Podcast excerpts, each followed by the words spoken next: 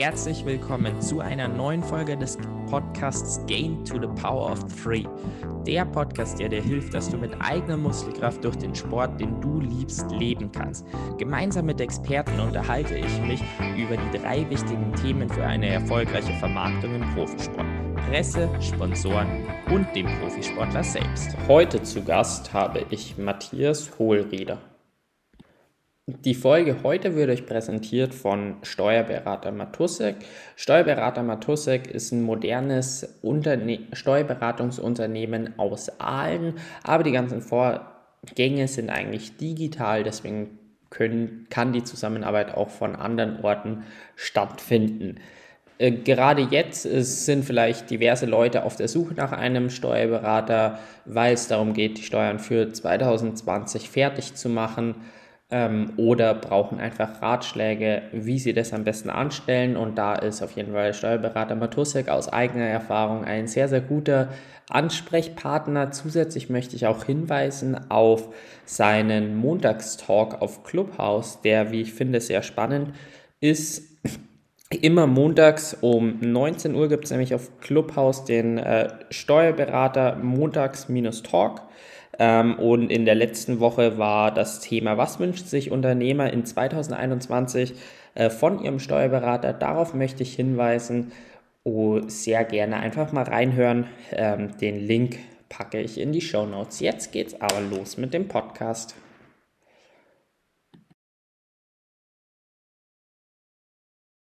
Heute zu Gast habe ich Matthias Hohlrieder. Matthias Hohlrieder ist ambitionierter Triathlet, ähm, der inzwischen wie ein Profi trainiert und auch das Profitum als Ziel hat und gleichzeitig leidenschaftlicher Videograf, äh, was auch aktuell noch sein Hauptberuf ist. Heute werden wir unter anderem über seine Ambitionen im Sport, sein vergangenes Trainingslager, bei dem er, wie er selbst sagt, viel von den Profis gelernt hat und seine Leidenschaft für Fotos und Videos sprechen und vielleicht auch, wie man äh, ja selbst den ähm, Social Media Kanal noch ein bisschen aufwerten kann ähm, mit eben qualitativeren Videos und Fotos. Vielleicht hat er da ja auch noch ein paar Tipps für uns. Also mich freut es auf jeden Fall und ich bin gespannt auf das Gespräch.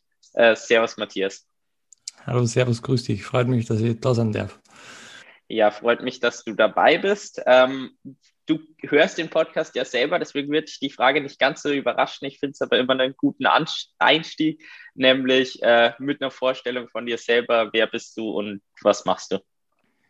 Hallo, Servus, grüß euch. Ja, wie man wahrscheinlich auch von der Aussprache vom Dialekt ein bisschen äh, vermuten mag, ähm, ich komme aus Österreich.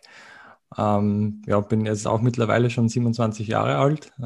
Es vergeht dann doch irgendwie schneller, wie man meinen mag. Und ja, quasi Triathlon schon eigentlich seit der Kindheit auf. Und ja, man trainiert halt dann immer so vor sich hin. Und auch eigentlich so, ja, man, man lernt halt den, aber halt den Sport irgendwie schon von, von Grund auf kennengelernt. Also wenn ich jetzt da so zurückdenke, mit zehn Jahren so den ersten Triathlon gemacht, dann hat man eigentlich auch schon einen ganz guten Blick für das Ganze, wie sich das Ganze entwickelt hat und wo wir jetzt auch quasi heute stehen. Und dort finde ich eigentlich auch, dass wir momentan in einer sehr spannenden Zeit leben. Ja, ich denke mal, das kann man auf jeden Fall sagen. Ähm, du machst ja, also gerade eben im Vorgespräch hast gesagt, äh, du hättest nichts dagegen, wenn der Tag 40 Stunden hast, weil du wirklich relativ viel äh, gleichzeitig machst mit eben Profitum, ähm, Studium, eine Bäckerei zu Hause, wo du selber noch aktiv bist, das Fotografieren bzw. die Videos äh, machen. Also da ja, machst du auf jeden Fall einiges. Erzähl doch einfach mal so ein bisschen, wie schaut dein, dein Tag aus? Was, um was kümmerst du dich denn alles? Boah, also so ein typischer Alltag zu beschreiben, ich sage jetzt mal, jeder Tag ist irgendwie doch äh, völlig anders. Aber demnach, wo ich jetzt sage, äh, das den Grobplan oder letzten Endes richtig, richtet sich quasi mein Alltag nach dem Trainingsplan. Also auch so wie bei uns beiden, so wenn es jetzt um den Termin für den Podcast jetzt gegangen ist, dann sage ich jetzt mal, den Grobplan für die Wochenstruktur gibt für mich jetzt prinzipiell mal der Trainingsplan aus. Und alles, was dann irgendwie nur dazu kommt, wo jetzt sage, okay, du hast jetzt ein Shooting da oder da, dann gibt es prinzipiell jetzt einmal einen Termin und der Trainingsplan kann da auch ein bisschen drauf eingegangen sein. Aber prinzipiell richtet sich eher alles so nach dem Training und wo jetzt sogar auch mein Alltag und wie alles planen, dem versuche ich das Ganze schon irgendwie auch unterzuordnen. Und ja, ich sage jetzt mal, wir trainieren jetzt, also ich trainiere jetzt auch keine 40 Stunden oder so, wo ich sage, da ist jetzt nebenbei für gar nichts mehr Platz, sondern äh, da, ja, also jetzt mal, da ergeben sich einfach hier und da doch irgendwie Zeitlöcher, wo ich sage, da kann man sich einfach irgendwie auch anders betätigen und ist für mich auch irgendwie ganz spannend, wo ich sage, man kann nebenbei nur studieren oder noch ein bisschen was arbeiten. Das ist dann doch, wo ich sage, ein guter Ausgleich zu dem ganzen Training. Wie schaut dann aktuell jetzt dein Studium aus? Du hast gesagt, du bist schon relativ am Ende. Ähm, machst du das dann quasi so zwei Tage die Woche online oder ähm, wie viel Zeit investierst du jetzt da rein und vielleicht was studierst du auch überhaupt? Genau, also ich studiere Wirtschaftspsychologie, auch so mit dem Schwerpunkt Marketing. Und gibt es ja auch äh, drei Bereiche, aber die zwei wesentlichen sind quasi die Arbeits- und Organisationspsychologie, da wo es eben auch so quasi grundsätzlich um die äh, ja, Arbeitsplatzsituation, Motivation in der Arbeit etc., aber auch so quasi ganz klassisch das Marketing, ähm, wo ich mir auch definitiv viel mehr damit identifiziere und jetzt so quasi im sechsten Semester. Und das Ganze hat äh, quasi berufsbegleitend funktioniert äh, auf einer Online-Uni, gekoppelt mit äh, quasi Präsenzeinheiten. Das heißt, du warst alle sechs Wochen für eine Woche auf der Uni, also jetzt in Corona natürlich nicht, aber davor quasi hast du wieder fünf, sechs Wochen Online-Selbststudium und dann musst du dann doch wieder für eine Woche an die Uni täglich dann quasi von 8 bis 16 Uhr oder 9 bis 16 Uhr. Das heißt, man kann ja auch dann noch vor der ersten Vorlesung noch mal kurz die erste Einheit erledigen. Und ja, Thema, das, das hat nicht geschadet und ich denke mal, es ist für jeden eigentlich ganz wichtig, dass man ganz früh schon beginnt, in, in, sich selbst zu investieren und da dann auch schon in weiser Voraussicht noch, dass man sagt, der Sport ist ja auch irgendwann mal vorbei und dass man da einfach eine gute Ausbildung hat. Ich denke mal, du machst es ja auch ganz äh, ganz cool, dass du sagst, okay, naja, äh, ich kann zwar einen ganzen Tag nur trainieren, aber jetzt schon in deine Ausbildung zu investieren und schon an später zu denken, das ist schon ein, eine ganz gute Überlegung, finde ich. Ja, äh, vielen Dank. Ich glaube, das ist eben auch einfach das einzig Sinnvolle, was man machen kann. Also ich meine, vom Fußball sieht man es ja teils Schulabbruch und äh, Profifußball. Wenn es klappt, dann haben die Leute ausgesorgt. Wenn es nicht klappt, und das ist halt immer noch bei 97 Prozent mindestens mal der Fall, äh, dann wäre es trotzdem ganz gut, eine, äh, ein Backup zumindest mal zu haben. Also ich glaube irgendwie, das ist das einzig Sinnvolle, was man so wirklich machen kann. Du hattest jetzt zum Studium gesagt, ähm, dass dich eben der Bereich Marketing ähm, daran wirklich begeistert, wirklich interessiert. Was ist es denn, was es für dich ausmacht? Also warum findest du das Thema spannend? Ja, ich denke mal, dass gerade dieses Thema und auch so in Verbindung mit Sport momentan vor einem großen Umbruch besteht oder auch generell in einem Umbruch steht. Also ich sage mal, die ganzen Marketing-Theorien, die vor vielen, vielen Jahren irgendwie funktioniert haben, so in den 70er, 80ern, da hat die Wirtschaft geboomt, sage ich jetzt einmal, und egal was du gemacht hast und du hast es gut beworben, dann hat es funktioniert heutzutage ist halt der Konsument schon viel kritischer geworden. Also ich sage jetzt mal, es reichen halt jetzt nicht nur irgendwie welche äh, flache Werbefloskeln oder auch jeder Sponsor weiß mittlerweile oder jeder Athlet sollte eigentlich wissen, dass ein reines, äh, ja, sagen wir, also eine, ein rein, nur ein Logo am, am, am Race-Suit, der bringt den Sponsor quasi nichts, auch von der Wahrnehmung her jetzt. Und von daher denkt man, wäre das ja viel zu kurz gegriffen, da jetzt zu sagen, naja, ich gehe jetzt zu einem Sponsor, bewirbe mich da jetzt, will quasi Summe X, dafür biete ich jetzt den, den, ja, den Sponsor da jetzt einen Platz auf meinen Anzug und klebe mir vielleicht nur was aufs Auto. Denkt man, das funktioniert halt heutzutage nicht mehr. Das hat vor ein paar Jahren noch, ist das wesentlich einfacher gewesen wie heute. Und von daher finde ich das ganz, ganz spannend, auch sich selbst irgendwie was zu überlegen, naja, wie, wie schaffe ich es denn irgendwie auch attraktiv für die Sponsoren zu sein und auch so generell so die ganze Sportbranche. Ja, also das, da verbinden sich einfach diverse Welten für mich, wo ich sage, okay, das ist auf jeden Fall ganz, ganz spannend. Ja, dann starten wir doch einfach gleich mal bei dir, wenn wir schon beim Thema sind. Ähm, also unter anderem sind über die Zeit dann Zusammenarbeiten mit jetzt Bryson und Canyon entstanden. Ähm, wie schaut es da aus? Also was ist so dieser Mehrwert, den du eben gerade ansprichst, dass dieses reine auf dem Trikot tragen vom Logo nicht mehr so viel bringt? Wie schaut es dann aus? Wie ähm, möchtest du eine Firma optimal nach außen äh, ja, zeigen, präsentieren? Also ich denke, wenn man bei so Kooperationen mit Marken oder wenn man halt sich, wenn man quasi mit gesponsert wird von einer Firma, dann sollte in erster Linie mal so die Grundwertigkeit, also die Grundwerte des Athleten mit der, mit der Firma auch irgendwie übereinstimmen. Und für mich ja, zählt da zum Beispiel auch irgendwie so diese Ehrlichkeit, dieses Authentische und auch irgendwie so diese Emotion, die was halt da mit der Marke verbunden wird. Und das dann auch nur so gekoppelt mit einer eher langfristigen Zusammenarbeit. Also ich hätte jetzt zum Beispiel jetzt keine Lust mit jemandem was zu machen, wenn die oder ich irgendwie vorhätte, das Ganze noch, noch kurzer Zeit wieder zu beenden. Also da würde ich eigentlich gar nicht drauf eingehen, einfach da gemeinsam was zu schaffen und auch einen Mehrwert sich gegenseitig zu geben.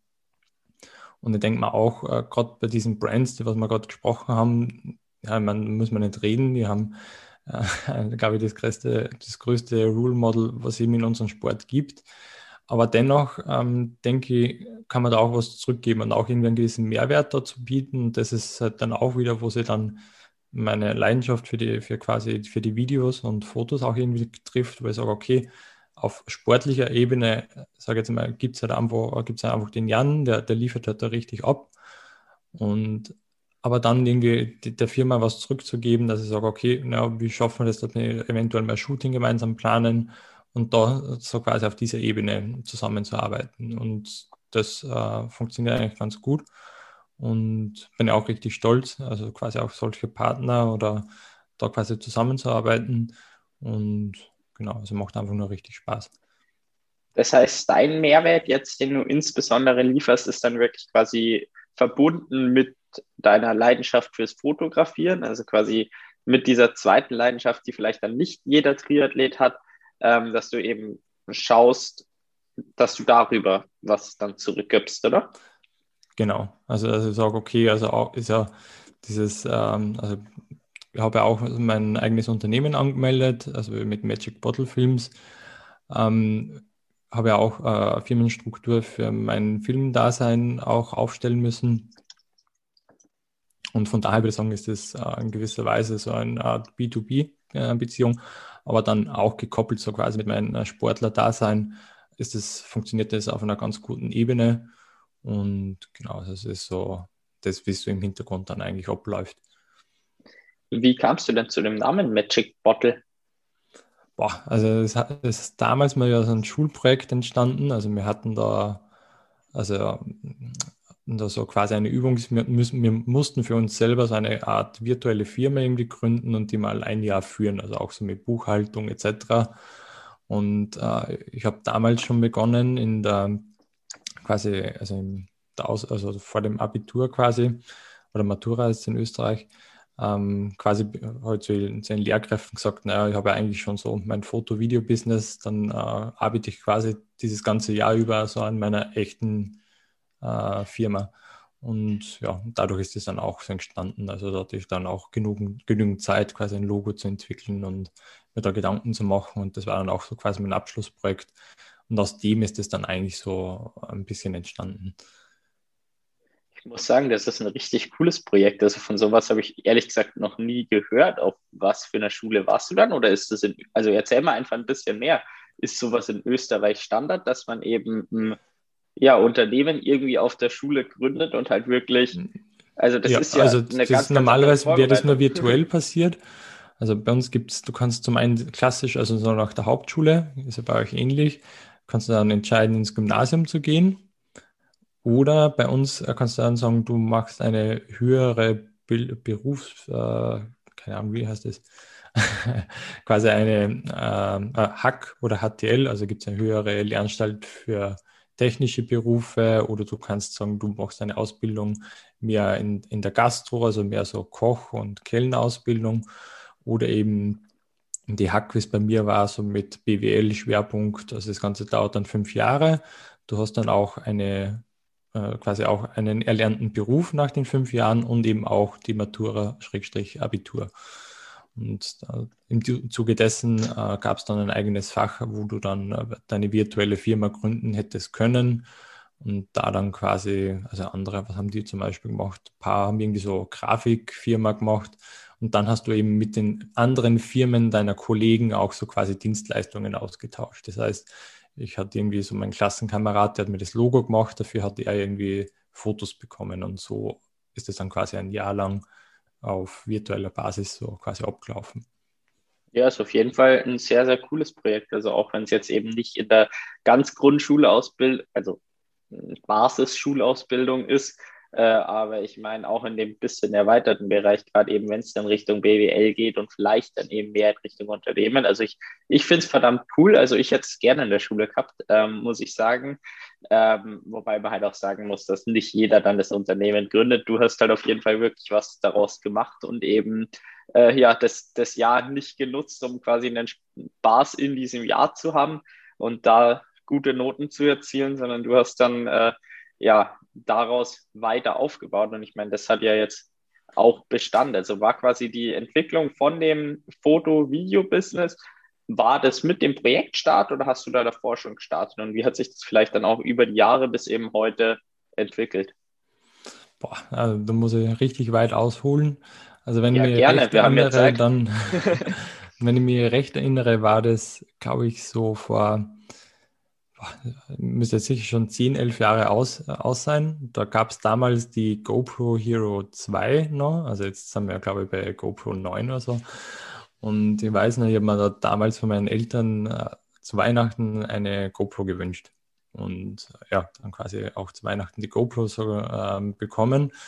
Und dann habe ich mir auch überlegt, ja, so, so, ein Computer ist auch irgendwie zu mehr da, als wie irgendwie nur zu zocken oder irgendwie Computer zu spielen, sondern da müssten wir auch irgendwie Videos drauf schneiden können.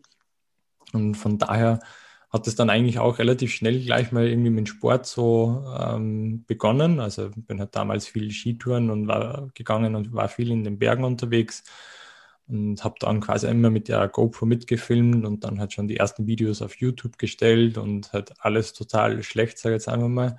Aber es gab halt damals schon so richtige Vorbilder. Also GoPro hat ja damals schon richtig coole Videos gemacht. Und du hast dann auch versucht, ja, da was abzugucken. Und es gab ja auch so nie, nicht so wirklich irgendwie Zeitlupe. Also wir können ja jetzt zum Beispiel mit so 240 Frames per Second, das ist quasi äh, achtfache Zeitlupe, wenn mich jetzt nicht täusche, genau. Dann äh, oder Slow-Mo, das kann jeder mit seinem iPhone machen, das gab es halt damals nicht. Oder so Gimbals oder Stabilisatoren der Videokamera oder der GoPro, das gab es halt damals alles gar nicht. Von daher hat man sich dann auch wieder so Plugins für das Filmschneidprogramm runterladen müssen, das Ganze stabilisieren, irgendwie Frames hinzufügen und künstliche Slow Motion machen. Also war alles früher total aufwendig. Und dann äh, quasi die Videos ins Internet gestellt und dann sind halt damals schon die ersten Firmen irgendwie so ein bisschen darauf aufmerksam worden. Also das war einmal, glaube ich, war in einer Therme irgendwie, war man irgendwie so rutschen und ein Video reingestellt und dann hat das Marketing dieser, dieser, dieser Therme quasi das Video entdeckt und hat mir dann quasi angeboten, ein Image-Video für die zu erstellen. Und ich habe gesagt, na, weil auch quasi nur so die GoPro, aber sie haben gesagt, ja, so wie du es machst, das ist ganz authentisch, was brauchst du noch? Ich habe gesagt, na, so ein ordentliches Filmschneidprogramm wäre nicht schlecht, also das hat man damals gar nicht, gar nicht leisten können. Ähm, eine Kamera habe ich gesagt, oh, meine Schwester, die hat so ein bisschen bessere Spielreflexkamera, die kann ich mal ausborgen. Ja, und so hat das Ganze dann begonnen. So war es dann quasi der erste Job, wo du dann auch so richtig Geld dafür bekommst. Und ja, das war jetzt quasi, du hast zu Hause gelebt damals und hast jetzt dann so immer wieder das Geld, das du verdient hast, habe ich dann immer wieder investiert, so in bessere Kamera, bessere Computer, Objektive etc. Und es gab halt irgendwie, also ich habe mir das Ganze auch irgendwie so selber bei, beigebracht. Also ich sage mal so, YouTube war halt damals mein bester Lehrer. Und gab es halt so, jetzt gibt es ja auch unendlich viele YouTube-Tutorials. Das war halt damals auch alles gar nicht so leicht, irgendwie rauszufinden, wie schneidet man jetzt, wo findet man jetzt irgendwie Musik, wie funktioniert jetzt das und das. Ja, und so hat das dann quasi so auch so seinen Lauf äh, genommen, sage ich mal.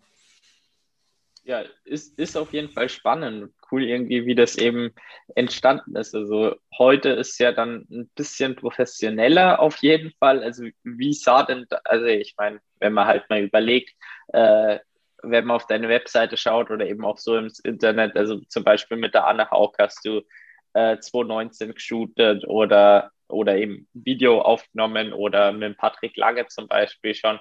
Ähm, oder eben mit Ryzen oder Canyon. Also du hast ja eben inzwischen doch ein paar mehr äh, ja, Firmenkooperationen.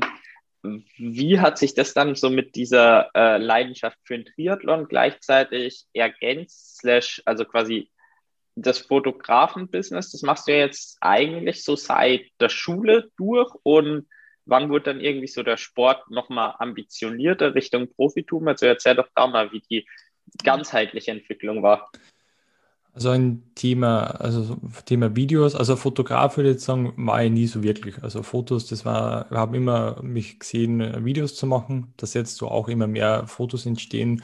Ich sage jetzt mal, ist so ein ganz schöner Nebeneffekt, aber ich sehe mich prinzipiell einfach trotzdem als Videograf und Fotos, das ist jetzt so mehr oder weniger nur so Hobby nebenbei. Also da weiß ich auch nur, dass da gibt es absolute Spezialisten, die es nochmal wesentlich besser können aber wo ich sage, okay, bei den Videos da bin ich genau dort, wo ich sein will.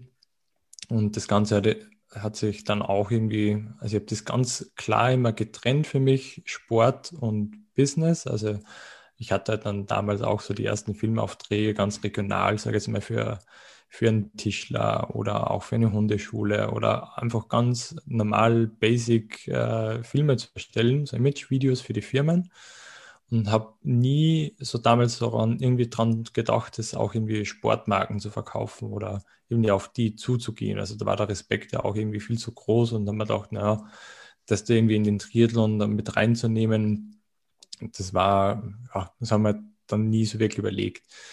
Und dann aber hat sich dann doch irgendwie immer mehr daraus entwickelt, habe dann erkannt, naja, es fehlt, es fehlt halt irgendwie vor allem in der, im Triathlon, in der Triathlon-Welt doch eigentlich ziemlich was. Also es werden zwar schon irgendwie viele Inhalte produziert, aber ich war immer selber ziemlich unzufrieden mit dem, was ich gesehen habe. Also auch so mit, mit Sportler, Porträts oder Videos. Also es war für mich eher immer so ein bisschen unbefriedigend. Also es war auch so vor, sagen wir jetzt mal vor drei, vier Jahren, also da hat es auch noch nicht Pushing Limits gegeben und so. Das war alles irgendwie noch total in den Kinderschuhen. Und wir waren auf Trainingslager vor, glaube ich, drei Jahren, das erste Mal in St. Moritz oder vier Jahren, also mit, mit dem ähm, österreichischen Verband. Und da habe ich dann quasi von meiner Trainingskollegin, die Lena, also das Lena-Video, das haben, glaube ich, schon viele gesehen, ist auf YouTube, ähm, quasi unseren Trainingsalltag, oder nicht Trainingsalltag, es war schon eher, die Lena war so quasi schon die Hauptprotagonistin wir haben uns neben den trainingsfreien Tagen, also wir waren zwei Wochen dort, haben wir dann schon sehr explizit geshootet. Also dadurch, dass wir auch jeden Tag quasi mit den Rädern unterwegs waren und trainiert haben, dann auch immer wieder so die Locations äh, quasi vorausgecheckt und dann sind wir dann an unserem trainingsfreien Tag dann am Abend bei perfektem Licht dorthin und haben halt dann mhm. quasi dort gedreht. Und das war dann für mich auch so ein kleines Referenzprojekt. Das war also prinzipiell wollte eigentlich da die Lene damit ähm, ein bisschen helfen. Also die hat es ja auch relativ schwer getan, dass sie Unterstützung von Sponsoren findet. Und ähm, das war dann auch so dieses Video, das was dann auch ziemlich äh, ja, rund ging. Und dann habe ich mich, also habe ich bei Selfish angefragt für ein Neopren für mich selber. Also ich habe quasi um so meine erste mehr oder weniger Sponsoring-Anfrage bei einem Sporthersteller angefragt. Das war damals Selfish und habe quasi gefragt um ein Neopren und eben dieses Video mitgeschickt. Ich habe halt geschrieben, naja, also hätte, wie sieht es aus, können wir irgendwie zusammenarbeiten und äh, wenn ihr wollt, können wir irgendwie so Videos in dieser Art auch starten. Und dann kam ziemlich direkt von Selfish sehr nett zurück, ja, also das können wir gern machen, aber darüber hinaus hätte man wirklich tatsächlich Interesse an mehr so Videos. Und das war dann so eigentlich der erste Tür, Türöffner zu den, äh, ja, zu den ganzen Athleten, zu dem Netzwerk. Und letztendlich ist dann auch immer, ja, sagen wir jetzt, sehr viel an einem selbst, was man daraus macht. Also man kann jetzt auch sagen, okay, habe keine Lust drauf oder äh, man macht es einfach und, und, ja, und geht dann wieder, sondern es war dann schon irgendwie, hat dann eigentlich die mehr oder weniger, das war dann schon mehr freundschaftlich und das Ganze hat einfach relativ gut funktioniert. Und auch mit den Athleten, also man, dadurch, dass ich mir prinzipiell selber auch als Athlet sehe, würde ich jetzt mal sagen, ist auch die Zusammenarbeit mit den Athleten ganz anders. Weil du dich, weil du dir ja quasi auf Augenhöhe begegnest. Und sonst, ich sage jetzt mal, es ist, also wenn ich jetzt zum Beispiel selber Athlet bin und es kommt jetzt jemand und will mich shooten oder keine Ahnung was, dann ist es in erster Linie auch eher immer so Aufwand und lenkt einem vom prinzipiellen Training ab. Und aber wenn quasi, also ich kann da sehr gut nachvollziehen, dass prinzipiell ja das tägliche Training höchste Priorität hat und je effizienter oder je ungestörter das Ganze abläuft, desto besser für beide. Weil ich denke mir immer, ich will auch irgendwie authentische Aufnahmen haben und nichts irgendwie gestellt. Und Athleten sind auch jetzt keine Models oder die keine Schauspieler. Von daher denke ich einfach, Athleten sollen das machen, was sie am besten können, Training machen und auch den Sport zu performen. Und das war dann auch immer so meine Herangehensweise, wenn da irgendwie ein Shooting anstand, dass ich gesagt habe, okay, Leute, am besten, ihr macht euer Training, habt da Spaß dran, so wie immer. Und das, was wir dabei ähm, bekommen, das bekommen wir. Und für mich war immer wichtig, dass halt die, die Aufnahmen möglichst authentisch sind. Ja, es ist, ist auf jeden Fall spannend, also was du jetzt eben erzählst.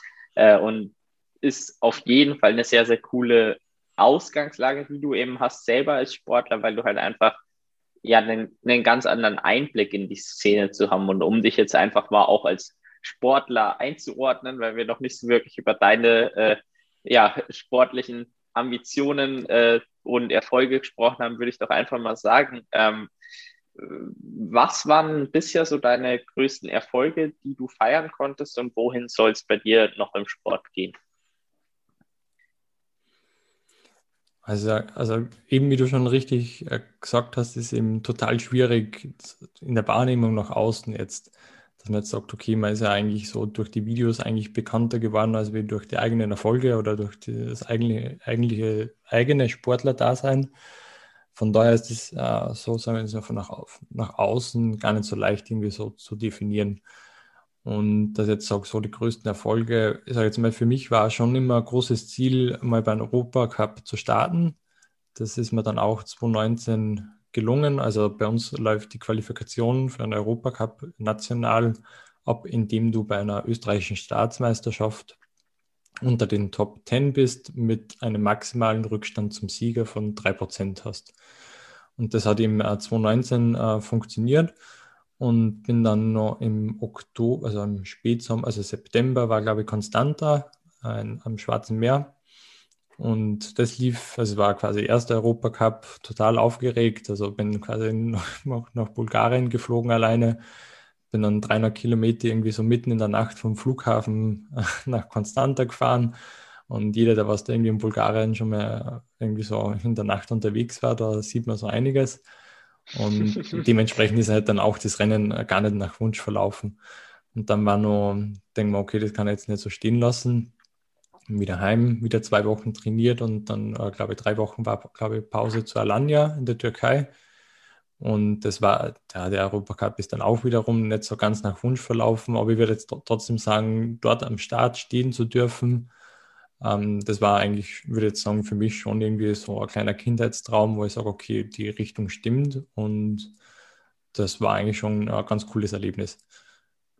Ja, das glaube ich auf jeden Fall. Äh, jetzt würde jetzt würd mich aber schon noch interessieren, was hast du denn dann in, in der Nacht gesehen, was es äh, gar so gar so anstrengend an einem Rennen gemacht hat? Nein, ich sage jetzt mal, es war jetzt äh, an, also war irgendwie so ein Mietauto organisiert und dann hat das Auto auch diverse Geräusche gemacht, dann hat irgendwie auch, äh, keine Ahnung, das Öl hat dann aufgeleuchtet und auch, sagen wir, neben der Straße, das schaut jetzt nicht jeder ziemlich vertrauenswürdig aus, sage jetzt mal. Und dann kommst du halt irgendwie so um 1 Uhr nachts, also eh zwei, drei Tage vor dem Rennen im Hotel an und ja, sagen wir jetzt mal, wenn da, wenn du, wenn wir da irgendwie äh, ja, zu zweit oder zu dritt gewesen wären, dann wäre das auf jeden Fall irgendwie relativ entspannter gewesen. Aber von daher ja, war das eher ein bisschen mehr mit der Brechstange, sage ich jetzt mal. Ja gut, aber ich, ich meine, das Rennen dann eben gehabt zu haben, die Erfahrung gesammelt zu haben, äh, ist, sehr, sehr wertvoll gewesen und das kann man jetzt auf jeden Fall für die Zukunft anwenden. Und die zweite Frage oder Teilfrage, die ich ja gestellt habe, war so ein bisschen auf die Zukunft ausgerichtet, nämlich äh, wo soll es bei dir in den nächsten Jahren noch im Sport hingehen? Genau, also nach den beiden Rennen war quasi auch so das Resümee, es hat beim Schwimmen, sagen wir auch, tatsächlich einfach gefehlt, sage ich mal. Es war jetzt nicht katastrophal, aber es hat einfach gefehlt. Und von daher habe ich dann quasi wieder den Fokus in der Vorbereitung von 2019 auf 2020 stark auf Schwimmen gelegt. Das heißt, ich bin sehr viel geschwommen und habe halt versucht, da mein äh, Defizit äh, wettzumachen. Und wie wir dann alle äh, ja, erfahren mussten, war halt dann im Frühjahr 2020 halt dann quasi Corona. Zu dem Zeitpunkt da war ich gerade im Trainingslager in Girona mit meinen Kollegen also wir sind am Montag, den 9. März, glaube ich, in, in Girona angekommen und Freitag, der 13. glaube ich, war dann schon ein ziemlich heftiger Lockdown. Das heißt, wir waren drei, vier Tage in Girona, haben trainiert und klar, also Corona, das ganze Ding ist schon so im Raum geflogen, aber es hat halt auch zu dem Zeitpunkt ja keiner daran irgendwie gedacht, dass das ja wirklich so heftig wird. Und haben, wir haben dann schon am Mittwoch von zu Hause Anrufe bekommen, ja, da, die machen ja, quasi Lockdown in Österreich, haben wir gesagt, na, hier in Spanien, da ist jedem ziemlich alles egal. Wir waren dann auch nur am Donnerstag noch länger Radfahren, waren dann nach der Radfahrt nur auf einem, auf einem guten Café. Und dann war auch so generell die Stimmung von den anderen Athleten, also Fred war ja auch dort und so, schon irgendwie so ein bisschen mitbekommen, okay, die machen auch jetzt hier in Girona langsam den Laden dicht. Gell. Ja, und dann quasi ja, kurz um Rückflug gebucht und dann ging es wieder nach Hause. Und für mich war halt dann in dieser Zeit, klar, du kommst zurück, bist wieder zu Hause, versuchst halt quasi ohne Schwimmtraining normal weiter zu trainieren. Aber es war dann für mich schon irgendwie auch so großer, also mein, also da hat sich irgendwie dann viel verändert. Also es war dann schon immer so ein kleiner Hintergedanke, in diesem Jahr eventuell doch nur Mitteldistanz zu probieren einfach um dort quasi ähm, mal einfach zu schauen, was geht, so mit Kurzdistanztraining, weil ich schon gemerkt habe, okay, in den ganzen Training-Sessions, je länger das Ganze dauert und je länger das in einem gewissen Bereich ist, das liegt mir schon gar nicht so schlecht. Und naja, dann in den, quasi in den ersten ein, zwei Wochen so im Lockdown schon ganz normal weiter trainiert, also an der Motivation hat es da nie gelegen, aber dann für mich äh, quasi beschlossen, okay, das Ganze dauert jetzt schon länger und auch sagen wir, erst sagen wir, mit 25 da den ersten Europacup zu machen, ist auch relativ spät, sage ich jetzt mal, auch so mit der Perspektive, was in den ganzen Sport angeht. Von daher stand dann für mich dann irgendwie so der Entschluss fest, okay, dann doch äh, umzuswitchen und zu sagen, okay, Kurzdistanz, das Ganze ist erledigt, bevor ich da jetzt wieder ein Jahr verliere, ähm, also verloren unter Anführungszeichen, ähm, quasi sagen, okay, das äh, jetzt doch irgendwie klar ähm, Richtung Mitteldistanz 73 da zu trainieren. Okay, und jetzt so in den nächsten Jahren, wenn wieder Rennen stattfinden, ist auf jeden Fall der Fokus auf die Mitteldistanz geplant. Wie ist es aktuell bei dir? Hast du dann eine Profilizenz bisher oder noch nicht? Also für den äh, Profi-Status musst du ja quasi so eine Lizenz lösen bei Ironman. Und also Genau, also die Lizenz ist gelöst und sofern im Rennen anstehen. Und auch Jetzt. so der Anspruch ist für mich eigentlich ganz klar, dass ich sage, okay, den Aufwand, den was man denn äh, investiert und auch so der persönliche Anspruch, den was man hat, ist da ganz klar, da quasi im Profifeld äh, quasi ja doch am Start zu stehen. Wobei, dass ich da dazu sagen muss, ist halt immer ganz schwer und da können wir jetzt auch äh, gern drüber sprechen, weil ich finde, das ist irgendwie ganz wichtig, irgendwie zu sagen, okay, ab wann ist man jetzt eigentlich Profi und das haben wir auch in diesem Jahr jetzt ja auch so gesehen. Letzten Jahr 2020, was zielt jetzt als Triathlon-Profi und wer jetzt nicht, wer jetzt Anspruch schwimmen, quasi schwimmen, wer, wer darf schwimmen, wer nicht. Und denke mal, genau diesen Bruch hat man ja ganz klar auch gesehen 2020. Also jetzt, es kann ja jeder irgendwie sagen, okay, ich bin jetzt Profi, aber quasi auch so seinen Lebensunterhalt damit zu verdienen und da jetzt total im Leben zu verstehen, das wissen wir alle, das kann vielleicht eine Handvoll und das ist eben ganz schwierig, da jetzt äh, quasi zu differenzieren, ob wann ist man jetzt Profi, wann nicht, nur weil man jetzt quasi die Lizenz löst oder sich das jetzt irgendwie an die Stirn schreibt. Von daher würde ich jetzt einfach sagen, okay, also es ist immer ganz schwierig, da zu differenzieren, äh, nur zu sagen, ich bin jetzt Profi, dass man jetzt dann auch Profi wirklich ist. muss ich sagen, es hat irgendwie immer so schwierig äh, zu sagen, ob wann das eben zählt oder wie ist das für dich zum Beispiel?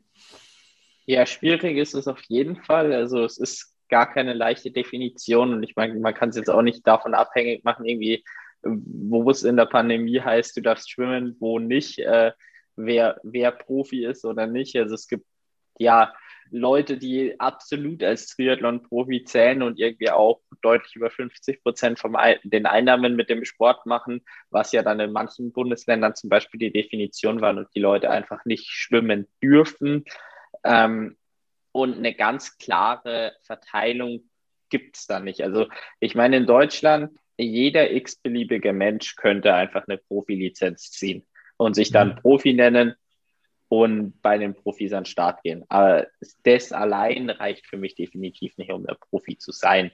Ähm, ich finde, ein wichtiges Thema ist der Lebensunterhalt, weil die Definition von Profi professionell äh, sagt halt einfach, dass man versucht, das Maximale in dem Sport zu erreichen.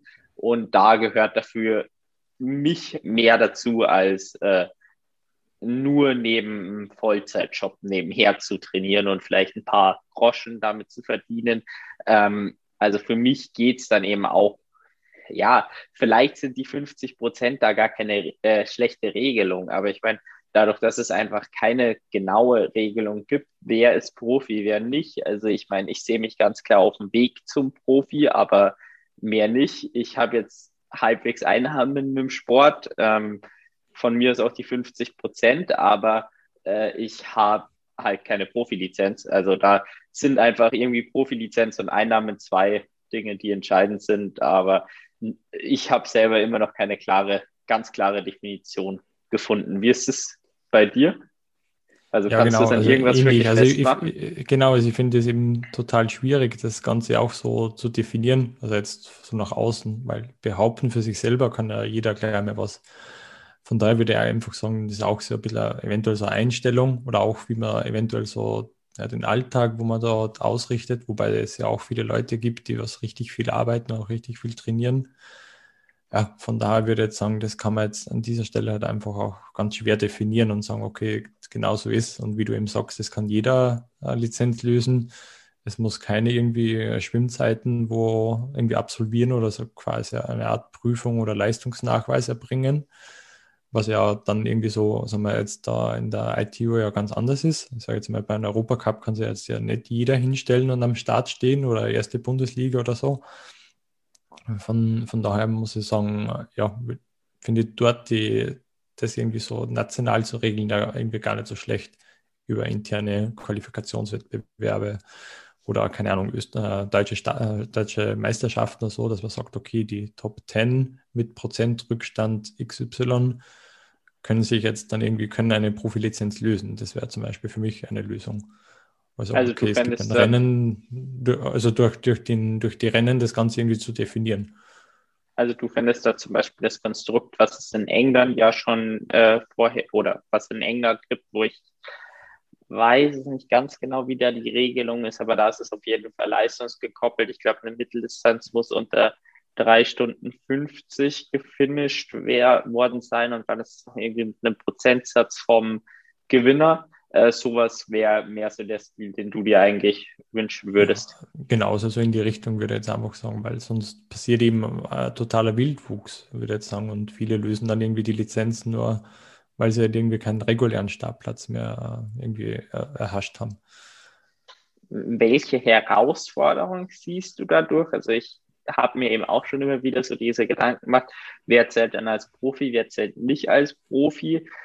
Aber im Grunde genommen sehe ich es halt persönlich so, soll sich halt jeder so nennen, wie er will. Ähm, leben und leben lassen ist das so ein bisschen mein Motto. Klar, wenn dann irgendwer ganz hinten im Profifeld ist, ähm, äh, wird er rein für die Sponsoren ETC nicht so besonders viel leisten, aber würde auch äh, also quasi für mich persönlich wäre es lieber ein Rennen auf Augenhöhe, irgendwie mich mit dem zu vergleichen, mit dem ich mich auch vergleichen kann. Und wenn es von der Leistung her alte Amateure sind, dann sind es Amateure, vielleicht sind es dann irgendwann Profis. Aber wie siehst du das? Also das klingt ja schon so, als ob du eben da eine, eine Meinung dazu hast, die halt eher in die Richtung geht, nee, äh, Profi sollte nicht jeder einfach so sich, im Grunde genommen ist es nicht mehr wirklich erkaufen, weil es eigentlich günstiger ist als, äh, als der Amateurstatus. Aber welche Herausforderungen siehst du denn ähm, und warum würdest du dir eben da eher ein System in die Richtung von zum Beispiel England, wo es deutlich leistungsbezogener ist, wünschen?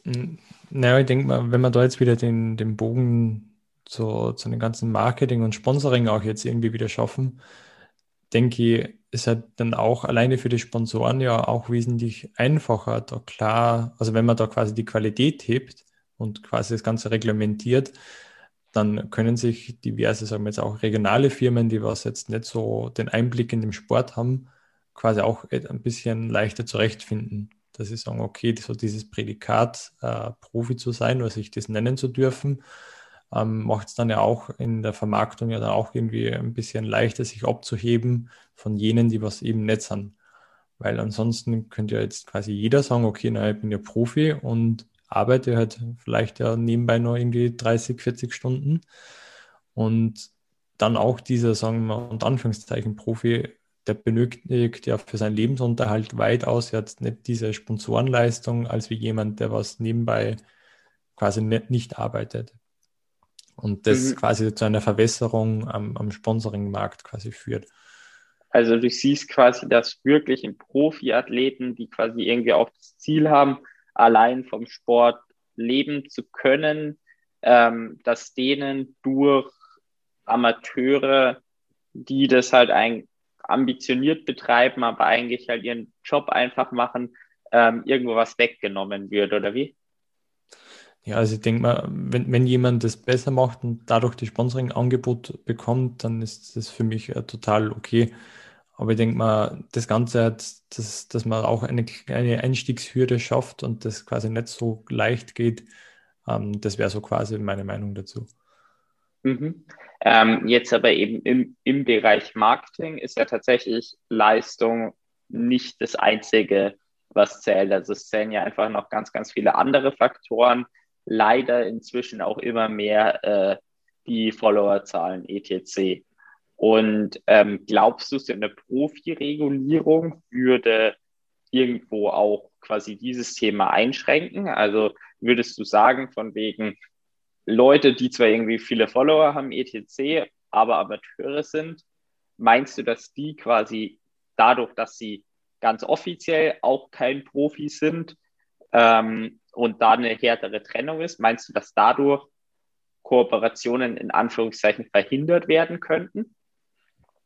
Das äh, denke ich nicht. Also ich denke mal so das Thema Social Media ähm, mehr oder weniger, das ist halt irgendwie, wie du eben sagst, auch für, für Profis mittlerweile halt einfach, gehört halt auch, wie so oft schon erwähnt, einfach dazu. Also ich denke mal, dass man sich sagt, okay, man nimmt sich das jetzt da raus und es, man unterscheidet da jetzt dann zwischen äh, ganz klassisch jetzt Influencer oder eben dann doch äh, Profis, wobei das ja dann sagen wir, Profis oder auch Leute, die was halt einfach Leistung bringen, ja auch in gewisser Weise einfach Vorbilder sind. Und von daher würde ich sagen, das kann, könnte man so jetzt quasi gar nicht so machen. Also sagen wir, das ganze Thema auf Social Media da jetzt rüberzubringen, sage jetzt mal, ist ja auch, sagen wir, für die, auch die, was richtig Leistung bringen, sollte genauso wichtig sein, als wie, ja, also die, dass man das dann quasi automatisch vernachlässigt, weil es eben nur, weil es eben quasi gute Leistung bringen, ist dann so aus Sponsoring-Sicht, denke ich, äh, dann doch irgendwie, ja, das sollte schon auch genauso passen. Mhm. Ähm, jetzt, jetzt um ein bisschen eine Überleitung, nochmal, um ein bisschen eine Überleitung zu finden, so, jetzt passt es wieder. Ähm, du hast ja eben auch vorher in der, im Vorgespräch äh, gesagt, dass das Thema ähm, das Thema quasi auf Social Media oder irgendwie insgesamt auf YouTube durch die Videos Qualität generieren für dich ein wichtiges ist und du eben lieber in der Szene siehst, dass ordentliche Qualität eben herrscht und wie du sagst, äh, damals ist es noch ein bisschen in den Kinderfüßen gesteckt und jetzt muss ich sagen, dass äh, du mit deinen Videos und eben auch mit deinem Social Media, wie du das führst, insgesamt meiner Meinung nach eine wirklich coole Arbeit macht. Und ich bin jetzt tatsächlich damals einfach nur wegen den Bildern gefolgt, weil ich dachte, okay, die schauen cool aus. Äh, und dann habe ich irgendwann über dich als Sportler so auch mehr erfahren. Ähm, welche Tipps hast du vielleicht auch weiterzugeben au aus dem beruflichen Ding, um eben so dieses Social Media Thema ein bisschen, ja, ein bisschen cooler zu betreiben? Erstmal ein Danke für das Kompliment, dass dir äh, die Bilder und Videos gefallen. Dann, ja, äh, also quasi Tipps für das Ganze, wie man das selber besser auf die Reihe kriegt. Ich sage mal, mittlerweile soll es halt, also ich weiß selber, dass oftmals gar nicht so leicht ist. Und jeder von uns kennt es, wenn er irgendwie unterwegs ist. Also wenn man einfach ganz gerne einfach mal sein Handy nicht dabei, seine Kamera. Und vor allem neben dem täglichen Training, also das weiß ich auch, dass es äh, tierisch nervt, da irgendwie neben dem ganzen Training, was man eigentlich so hauptsächlich jetzt macht, ähm, dann irgendwie auch noch Fotos zu machen und das Ganze soll dann irgendwie auch noch gut ausschauen. Von daher trenne das für mich eigentlich auch ganz klar, wo ich sage, neben dem Training irgendwie Inhalte zu machen, das ist irgendwie nice to have und wenn daraus was entsteht, dann ist es das dann ja auch ganz cool. Aber ich denke mir immer, also ich, ich, spreche jetzt einfach so, also mal so diese, also mal, wenn, man jetzt einfach so professionell trainiert und sagt man, ja, hat da einen gewissen Ernst dahinter, dann sollte man sich einfach doch irgendwie einfach Zeit nehmen, halt jetzt irgendwie Inhalte zu erstellen. Das kann auch irgendwie am Ruhetag sein. Das äh, beeinflusst dann auch nicht irgendwie negativ dein Training, weil wenn du Training hast, also für mich ist das eben so, dann ist da Training und da werden jetzt auch nebenbei keine Bilder geschossen, außer jetzt beim Radfahren, wenn das jetzt irgendwie ganz äh, locker nebenbei funktioniert. Aber jetzt in einem Lauf irgendwie länger stehen zu bleiben, nur um jetzt ein Foto zu schießen, das wäre jetzt für mich zum Beispiel absolutes No-Go. Das heißt, das Ganze ganz klar zu trennen. Wenn ich jetzt sage, okay, ich erstelle jetzt Social Media Inhalte, dann nehmen wir jetzt explizit dafür Zeit und ähm, hat man dann auch Zeit, jetzt äh, mehr dazu probieren. Und genau, also dass man es ganz klar trennt. Und dann so letztendlich denke ich mal, ist vor allem bei Athleten ja gar nicht so ausschlaggebend, wie gestochen scharf das, das Bild jetzt ist oder ob das jetzt perfekt bearbeitet ist oder so. Denke mal, da geht es ja viel mehr um die Glaubwürdigkeit und, um, und dass das Ganze halt irgendwie auch authentisch rüberkommt. Von daher würde ich einfach sagen, das irgendwie auch so für sich ein bisschen zu entdecken und auch irgendwie Freude daran zu haben, da was zu erstellen. Und bei mir war es ja auch letzten Endes genauso. Also es war jetzt ja nicht die Intuition, irgendwie Inhalte zu produzieren, sondern es war vielmehr die Motivation, irgendwie, wie könnte ich jetzt dieses Bild zu machen, um jetzt dann auch irgendwie für meine Arbeit dazu zu lernen. Weil letzten Endes kann ich jetzt auch nicht bei irgendwie, wenn ich jetzt so einen Job habe, dort dann Sachen auszuprobieren, sondern muss ich das auch irgendwie mal selber wo auszuprobieren und wenn ich das dann zu Hause äh, oder sag jetzt meine Freundin soll jetzt kurz die Kamera halten, ich habe jetzt alles schon eingestellt, dann funktioniert das dann quasi und so gibt es ja auch sehr viele Sachen, die was nicht funktionieren und die was halt da drinnen nicht irgendwie reinkommen, was halt keiner sieht. Aber um wieder quasi da den, den Punkt zu kommen, denke ich, ist halt ganz wichtig, irgendwie selber Erfahrungen zu machen und auch Spaß dran zu haben und sich eventuell auch mal ein paar Minuten mehr damit auseinanderzusetzen, wie man jetzt der Kamera richtig einstellt oder auch mal den richtigen Blickwinkel schafft. Weil jeder von uns hat ein Smartphone mit einer verdammt guten Kamera mittlerweile, was mir auch so, wo ich sage, wo man auch so dieses Thema oder die Zukunft des Fotografen oder Videografen ja auch irgendwie so in Frage stellen kann, weil ja jetzt jeder mittlerweile ja richtig gute Qualität machen kann mit seinem Smartphone und das wird ja auch nur wesentlich besser. Aber eben dann quasi da dann den, ja, so mal dieses richtige Stilmittel zu wählen und da dann Inhalte zu machen. Also das jetzt so, ja, ich hoffe, ob das einigermaßen auch vollziehbar auf den Punkt braucht. Ja, ich, also ich habe es auf jeden Fall verstanden. Ähm, ein Thema, was du jetzt eben gesagt hast, ist zum einen ähm, die sportliche Geschichte irgendwo erzählen über die Bilder und deswegen, dass die Qualität vielleicht gar nicht äh, für rein eben den Profisportler wirklich das Allerwichtigste ist. Zum anderen hast du aber eben ja auch gesagt, dass du es ungern machst, beziehungsweise es ist jetzt auch bei mir so, dass ich jetzt nicht unbedingt Bock habe, da irgendwie groß stehen zu bleiben, weil Training ist mhm. Training und das äh, wird halt, also soll halt einfach ordentlich gemacht werden, ähm, ohne jetzt größere Pausen. Ähm, wie machst du das dann tatsächlich so mit, mit zum Beispiel Story-Inhalten, die ja eigentlich schon eben der Sinn von den Stories so ein bisschen ist, äh, das live den Moment mitzunehmen. Und das ist natürlich, wenn man da sagt, nee, im Training äh, möchte ich das nicht, relativ tricky. Was hast du dir da vielleicht für Methoden angeeignet, sage ich mal? Ja, ich denke mal, bei den Stories eben, da sollen ja auch irgendwie so diese äh, eben kurz mitgenommenen Schnappschüsse Platz finden. Und das ist ja dann auch total okay und da dann quasi die Dinge zu zeigen, die was eben auch so kurz mal nebenbei äh, passiert sind. Und genau, also sage jetzt mal, klar, nehmen wir dann äh, kurz mal doch irgendwie eine Sekunde mehr Zeit. Das ist dann auch vielleicht so mehr die Übung, da den richtigen Blickwinkel dafür zu haben, dass der Schnappschuss dann doch irgendwie, äh, ja, doch irgendwie besser funktioniert. Aber ich denke mal, wie bei allem ist das halt auch irgendwie so die Übung äh, in allem und wo man eben dann so, ja, gibt ja auch äh, diverse Hilfs-Apps, wo man jetzt sagt, da können wir jetzt so seine Stories ein bisschen ein klein wenig aufwerten, sage ich jetzt mal. Mhm. Ähm, wie ist es dann? Also du sagst eben hier Schnappschüsse irgendwie ein bisschen cooler zu machen und du hast vorher auch erwähnt, dass dein ja, Lerner Nummer eins irgendwie YouTube war. Hast du vielleicht da eine Kanalempfehlung oder vielleicht eine Videoempfehlung, würde ich dann auf jeden Fall in die Show Notes eben packen, äh, wo du sagst, hey, von dem kann man einfach mal so die Basics ganz cool lernen und äh, das schadet sicher nicht, wenn man so das Wissen hat. Also ist jetzt eine sehr spontane Frage. Wenn du jetzt sagst, äh, muss ich danach mal nachschauen, dann äh, können wir es ja auch einfach nur in die Beschreibung packen. Puh, also jetzt wirklich spontane Frage.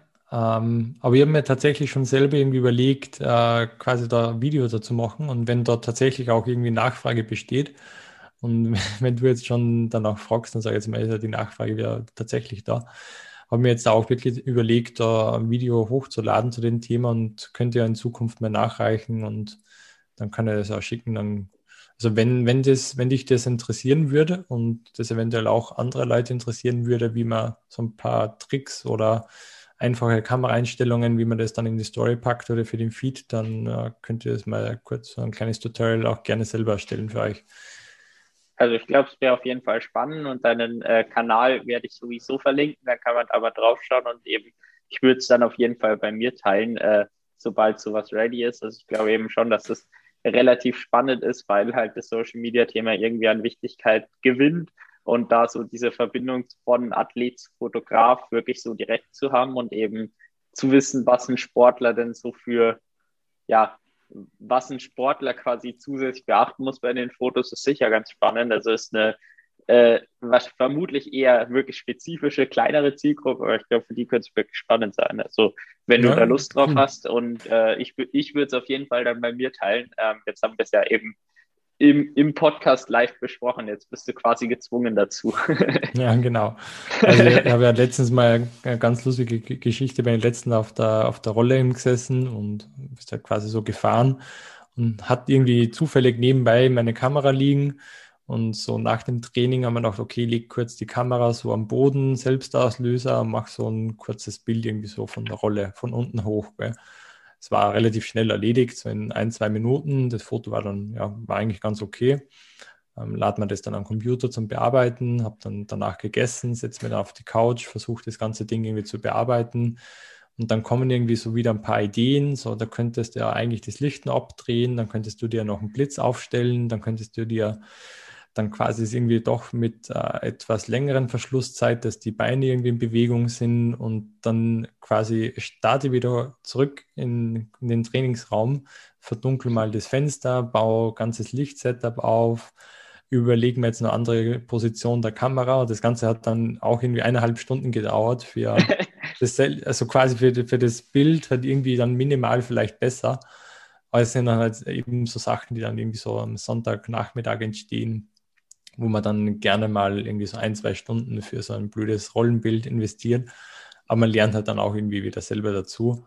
Und wo man dann auch merkt, naja, also du schaffst ja auch mit, es gibt ja auch so diese, glaube ich, 70 oder 80, 20 Regel. Also wenn du quasi nur so 80 Prozent, also für die letzten 10 Prozent oder 20 Prozent Steigerung musst du, musst du quasi 80 Prozent investieren, damit es noch wesentlich besser wird. Das hat dann so diese Details auch, dass du dann für die letzten paar Prozent musst du halt eben sehr viel investieren, damit es dann noch merklich besser wird. Ja gut, Te teilweise ist es sinnvoll, da muss man priorisieren, wo. Also im Profisport kommt man nicht weit mit äh, den 80 Prozent Ergebnis, dann müssen es dann halt die 100 Prozent Aufwand genau. sein, dass man auch 100 Prozent vom Ergebnis kriegt. Ja gut, und äh, beim, beim Fotografieren als Sportler eben kann man sich dann ja überlegen, sind es einem die Prozent noch wert, dass man den Aufwand ja. noch reinsteckt. Aber das ist grundsätzlich auch mal wieder, 80-20-Regel ist definitiv keine schlechte, äh, auch mal wieder in dem Bereich, eben, wo man selber abwägen muss, hey, äh, wie viel Arbeit ist mir das denn wert? Genau. Und genau. ja. ähm, ja, und, und da wieder, zu, sorry, ich glaube, du hast noch gefragt mit den anderen Bildern. Genau, und da ist eben auch irgendwie schwieriger, also es ist auch so dass das, äh, sagen wir, das Schicksal des Fotografen, dass man quasi niemanden hat, der einen selber dann irgendwie fotografiert oder Inhalte erstellt. Von daher passieren, also ist man dann äh, dankenswerterweise meine Freunde dann oft irgendwie, die, äh, die mich dann unterstützt und dann quasi auch hilft, irgendwie ein paar Techniken auszuprobieren und äh, hat ja auch ein gutes fotografisches Auge. Und der Rest ist dann tatsächlich auch eher zufällige Kooperationen, die dann äh, sagen wir, mit äh, befreundeten Fotografen oder Kollegen entstehen, die dann sagen, okay, sie selber würden, würden gern für ihr Portfolio was machen und äh, dann quasi die Rollen so zu vertauschen. Wobei, dass ich da sagen muss, das ist auch immer sehr, ein sehr ja, ausgewählter Prozess. Das muss ja dann auch irgendwie so in deine Bilderwelt passen und auch so dein Anspruch von Qualität und, und Stil quasi haben. Von daher ist das, passiert sowas eher immer sehr, sehr selten, dass so eine Serie passiert. Aber wenn, dann, harmoniert es immer ganz gut, weil er dann, ja, quasi kann er den Fotografen dann auch immer ganz gut verstehen, was er jetzt braucht. Aber ja, die, diese Situation ist definitiv für mich ziemlich ungewohnt. Ja, um jetzt so ein bisschen in, in ein Abschlussthema reinzukommen. Äh, du hast ja vorher gesagt, eben, dass das Porträt mit der Lena zum Beispiel äh, sehr, sehr abgegangen ist und wirklich gut ankam. Und da würde mich so ein bisschen interessieren, wie waren denn da so die Ergebnisse, die ihr wirklich gemerkt habt, um eben so für sich selber auch äh, ja zu checken, lohnt sich, dass ich für so ein Video, für so ein Image-Video ähm, vielleicht etwas Geld in die Hand nehmen. Ähm, also was, wie waren da einfach eure Erfahrungen, die ihr so gesammelt habt und ob es eben auch als Athlet selbst Sinn macht, in die Richtung eben ja Budget zu investieren? Also jetzt so aus, aus Athleten-Business-Sicht würde jetzt definitiv sagen, ja. Also ich sage jetzt mal, Qualität äh, lohnt sich in dieser Beziehung auf jeden Fall, nachhaltig vor allem. Ich denke mal, also sagen wir jetzt bei den absoluten Top-Profis ist das meiner Meinung nach gehört das auch einfach dazu, weil letzten Endes steigerst ja du dadurch deinen eigenen Marktwert, indem dass du in dich selbst investierst, in gute Inhalte, in gute Videos, Posts etc. Das sind ja dann auch quasi wiederum, wo dann deine Sponsoren äh, davon einen Benefit davon tragen, wo du dann letzten Endes ja auch wieder mehr Geld von deinen Sponsoren ja auch verlangen kannst. Von daher machen ja das die absoluten Top-Athleten ähm, Bezug auf Lena und generell so kommt immer ganz darauf an, in was für ein Stadion du dich befindest in deiner Karriere. Wobei ich da, wenn du sagst, okay, das passt für dich und du brauchst so eine Art Präsentationsvideo, dann würde ich da definitiv äh, investieren. Ich würde da jetzt kein mega Budget dafür ausgeben. Aber vielleicht gibt es ja ein paar gleichaltrige, befreundete Kollegen, die was auch irgendwie Videos machen. Aber es lohnt sich auf jeden Fall, da professionell zu investieren weil im Fall von Lena haben wir es auch konkret gesehen. Also das ging dann danach auf jeden Fall leichter, da quasi Partner zu finden.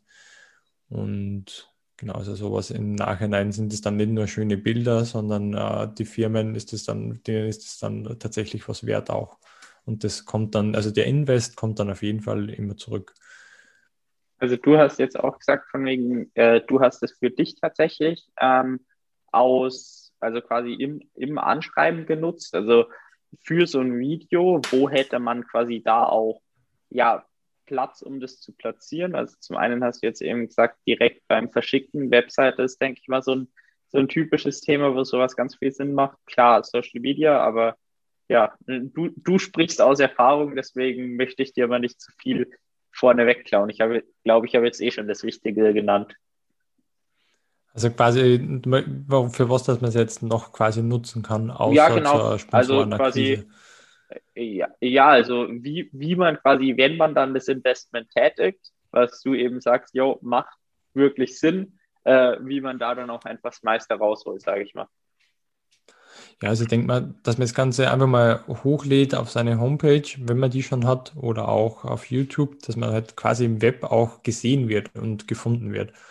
Weil es bringt einen ja auch nichts, wenn ich das Video irgendwie nur in der Schublade habe und immer nur sehr ausgewählten Personen schicke, sondern prinzipiell soll sie auch irgendwie so zur Athletenpräsentation dienen und auch irgendwie so, man möchte ja auch irgendwie die Personen kennenlernen und dann ist auch vielleicht äh, ein kleines Interview dabei, auch gar nicht so schlecht, wo man seine Geschichte erzählt. Äh, von daher denke einfach, ist es eine ganz gute Möglichkeit, sich über seine Homepage etc. darüber hinaus ähm, ja, eine quasi so eine Art Bewerbungsvideo oder einfach da eine digitale Visitenkarte quasi zu haben. Mhm. Also quasi mehr in, in, Richtung digitale Visitenkarte. Also ja, ich, genau. äh, ja, würde jetzt einen Abschluss von, ich finde, einem sehr, sehr kurzweiligen und spannenden Gespräch, was irgendwie ja doch viele verschiedene Facetten hatte und sich dann eigentlich in eine ganz andere Richtung entwickelt hat, als ich anfangs gedacht habe. Also ich glaube, vom Skript, was ich mir geschrieben habe, habe ich so genau die ersten fünf Fragen genommen und dann äh, hat, hat sich entwickelt. Aber ich meine, das sollte halt dann auch auf die Situation eingehen. Und ja, ich, ich fand es auf jeden Fall sehr spannend, mit dir zu quatschen und mir hat es wirklich große großen Spaß gemacht. Und ja, jetzt möchte ich dir so das allerletzte Wort überlassen.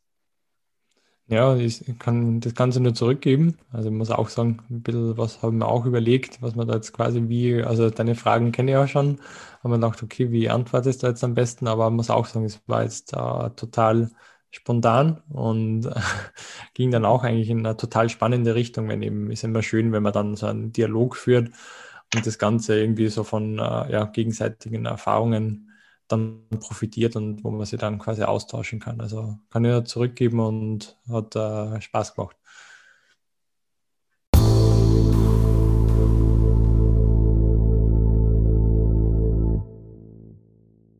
Vielen Dank fürs Zuhören von diesem Podcast mit Matthias Hohlrieder. Ich hoffe, euch hat das Thema gefallen und das Ausschweifen, was dieses Mal dabei war und definitiv nicht an dem Skript irgendwie orientieren, hat euch gefallen und äh, ich fand das Gespräch wirklich sehr, sehr spannend. Wenn ihr möchtet, könnt ihr sehr gerne bei Matthias Hohlrieder vorbeischauen. Er macht nämlich wirklich coole Videos, Bilder. Ich habe einfach mal alle seine Kanäle in den Show Notes äh, ja, verpackt oder eben reingepackt. Also wenn ihr da vorbeischauen möchtet, freut er sich sicher. Euch noch eine ganz, ganz schöne Woche und bis nächsten Sonntag um 16 Uhr.